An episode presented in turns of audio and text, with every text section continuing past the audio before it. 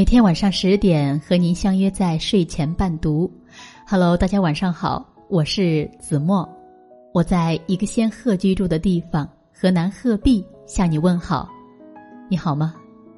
很高兴今天有子墨陪大家度过一段美好的阅读时光。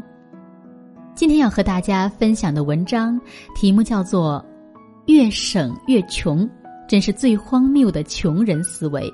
作者是卢卢。我的朋友姨妈家的表妹，今年二十九，月入两万多。虽然这在上海呢算不上顶顶高薪，但也绝对的超过了大多数人。但是如果考虑到她还住在父母家，没有房租，没有任何日常开支，这钱呢全是口袋里面给自己花的，日子过得呢真是分外轻松。表妹的朋友圈呢是非常养眼的那一种，基调就是拼命的工作，拼命的消费，既有加班到五点回家路上的日出，也有烛光晚宴中冒着气泡的香槟酒，更多的时候呢是他穿着名牌的行头满世界飞着去旅行的照片，蹦极、潜水、坐热气球。把日子过成诗，就属他最行。表妹和姨妈之间最大的分歧在于价值观。每次当姨妈说“你省着点花，存点钱，要结婚，要生孩子”，两个人呢都会如世界大战一样的大吵。表妹最见不得的就是“省”这个字。他觉得自己的爸妈这一辈子除了省就是省，被一个“省”字困住了一辈子，这就是典型的穷人思维。没有追求，没有享受，没见过舒适，怎么才有动力去赚钱呢？不去赚钱，怎么能成为富人？怎么能超越自己的阶级？再说了，我花的钱都是自己拼命赚来的，不靠男人，不靠妈，有问题吗？没有，那就花呀。在退休前，姨父是个清水衙门的公务员，姨妈在厂里的工会管老干部。这一辈子，他们都是靠着死工资过日子的好人，要精打细算，省吃俭用。现在退休了，有退休金，有医保，上海内环里面有套三居的房子，有辆沪牌的大众，还有些存款。他们算不上大富大贵，但是算不上穷。可是长久的生活压力已经把他们固化成了节省模式。姨父每天都会在早市快结束的时候才去买菜，一周就买一次排骨，鱼总是买正在翻白眼的那一只，蔬菜水果只买当季的，因为便宜好讲价。表妹是外婆家最小的孩子，从小穿的衣服大都是表姐们剩下的，偶然的新衣服都是姨妈自己做的。姨妈手很巧，常常按照杂志上的样子做，但是自己做，无论是做工还是面料，和买的总还是有些差异。九十年代，当表妹进入青春期之后，班上同学们的父母的经济实力也明显。拉开了距离。体育课上，有人已经穿着阿迪达斯的运动鞋，还有人穿着要涂粉笔的白球鞋。从那时候开始呢，表妹拒绝穿姨妈做的衣服，因为只要洗干净、熨好，别人也不知道衣服是不是表姐穿过的。但是自己做的衣服，却永远都是自己做的。每个人都是在父母们手脚并用的拉扯下，稀里糊涂的就长大了。开始工作之后呢，表妹从一个黄毛丫头变成了职场丽人，有了收入，有了地位，有了底气，有了态度。外婆做寿，全家人去吃酒，吃完姨妈想把看着还干净的小毛巾捡回去当抹布，表妹呢当场发了脾气，和姨妈吵起来了。说是比起大舅二姨家，他们家不算穷，但就是因为从小到大，他父母节省到拮据，留下童年诸多的阴影。一个家族的聚会，问题总是一千一堆，结果就是姨妈哭，舅舅骂，全家人在酒店里叫成一团，气得外公拍了桌子，才算作罢。去年的表妹结婚了，表妹夫是月入两万加的金领高薪，表妹和表妹夫加起来月入绝对有五万，可是呢，两个人都爱玩的月光族。每月靠着透支信用卡过日子，工作这几年啥也没有攒下，就算是在上海，也不是每个人都在静安有几套房子的身价。公婆呢用尽了洪荒之力，付了一套老公房的首付，剩下装修、买家电、办婚礼、拍婚纱，基本上呢用尽了姨妈和姨父的积蓄。现在问题来了，表妹怀孕了。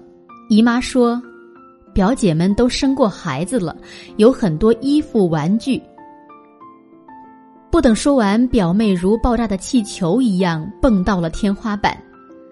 我从小到大都穿旧衣服，我绝对不允许我的孩子再穿旧衣服。我自己赚钱买，你们别插嘴。姨妈在胆战心惊的等，因为安排婚礼的时候，表妹开始也是这么说的。结果最后花了她几十万，结婚是一锤子买卖，可孩子要养几十年，自己的女儿、自己的外孙真的没钱的时候，做父母能不管吗？节省最近变成了比穷还可怕的字眼，因为在经济社会中，穷本身就是一个令人耻辱、自卑、抬不起头的事情。如果在窝窝囊囊的节省，那简直就是比穷还更加恶心的习性。总有人给说，千万别节省，节省会让你陷进穷人思维的怪圈中。你穷是因为你没有富人思维，你没有富人的格局，被钉在了穷的十字架上，世世生生。也总有人给你栩栩如生的讲，十年前。路人甲和路人乙都有十万块，路人甲买了一个几平方的烂房子，路人乙呢则把这钱存进银行。十年后，路人甲的房子市值好几百万，路人乙的存款取出来有二十几万。这就是格局，这就是眼界，这就是富人和穷人的区别。事实上呢，讲故事的人估计自己也不知道，这个故事还有一半。路人丙也买了一个几平方的烂房子，路人丁也把钱存进了银行。十年后，整个街区夷为平地，路人丙的房子变成了零，而路人丁的存款取出来还有二十几万，因为路人丙丁大约是路人甲乙的爷爷。或者祖爷爷，十年战乱和十年中国经济发疯式的暴涨，时代不同，机遇迥然。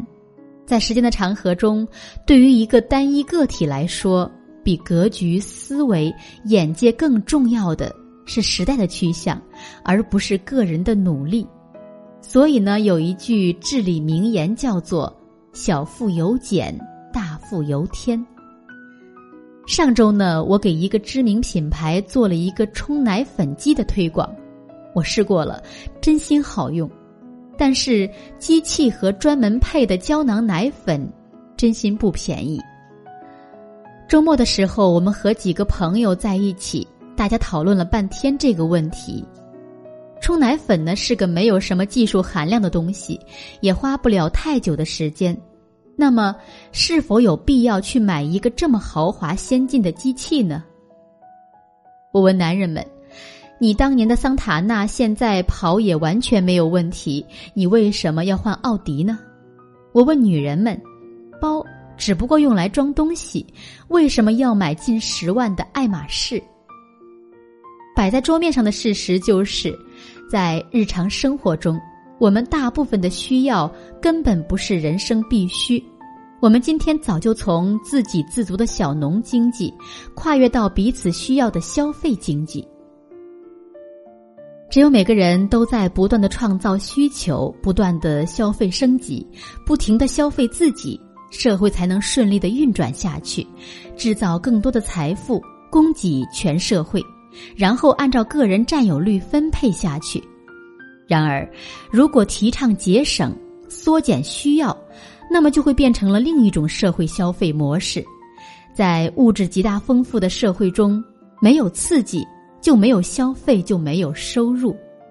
我并不反对消费升级，为了刺激这个消费需求，总要有更舒适、更愉悦的人性化设计。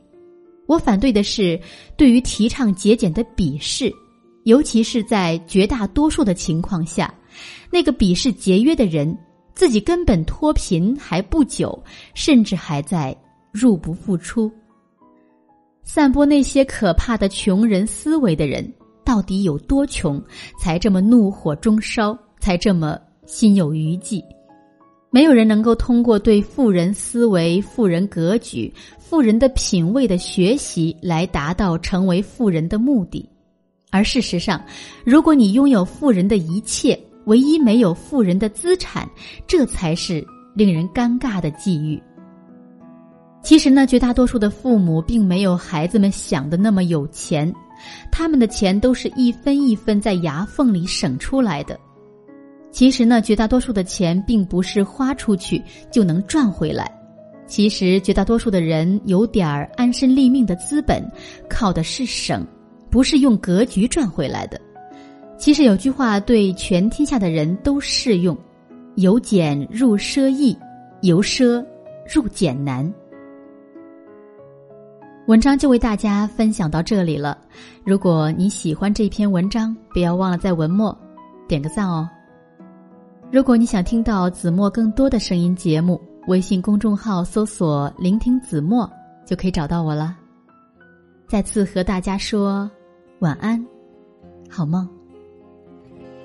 就这样忘记吗？怎么能忘记呢？我绿色的纠缠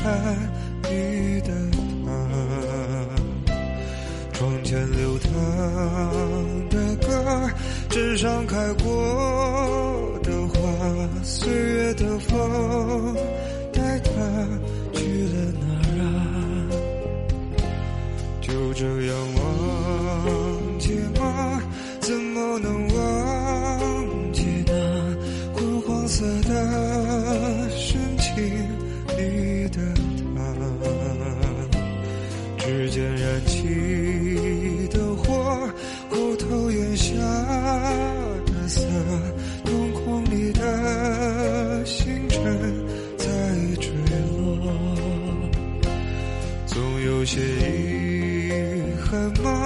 总有些遗憾吧。最真挚的词句没记下，相逢前的局促，离散前的欢呼，也曾刻骨。如今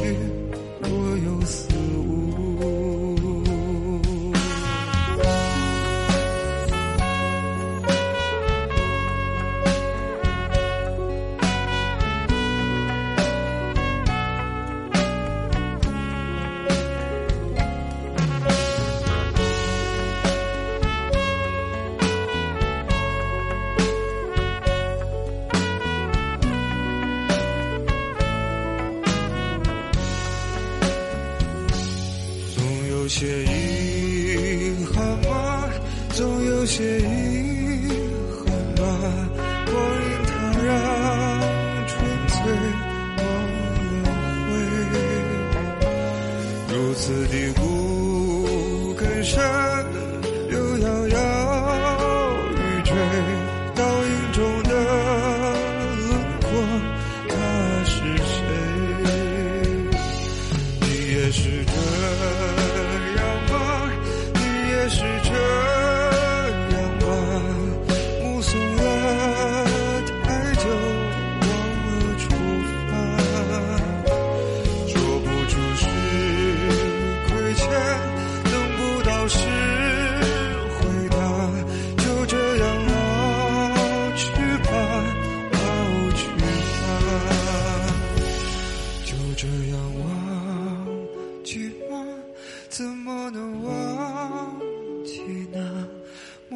色的纠缠你的他，窗前流淌的歌，纸上开过的花，岁月的风。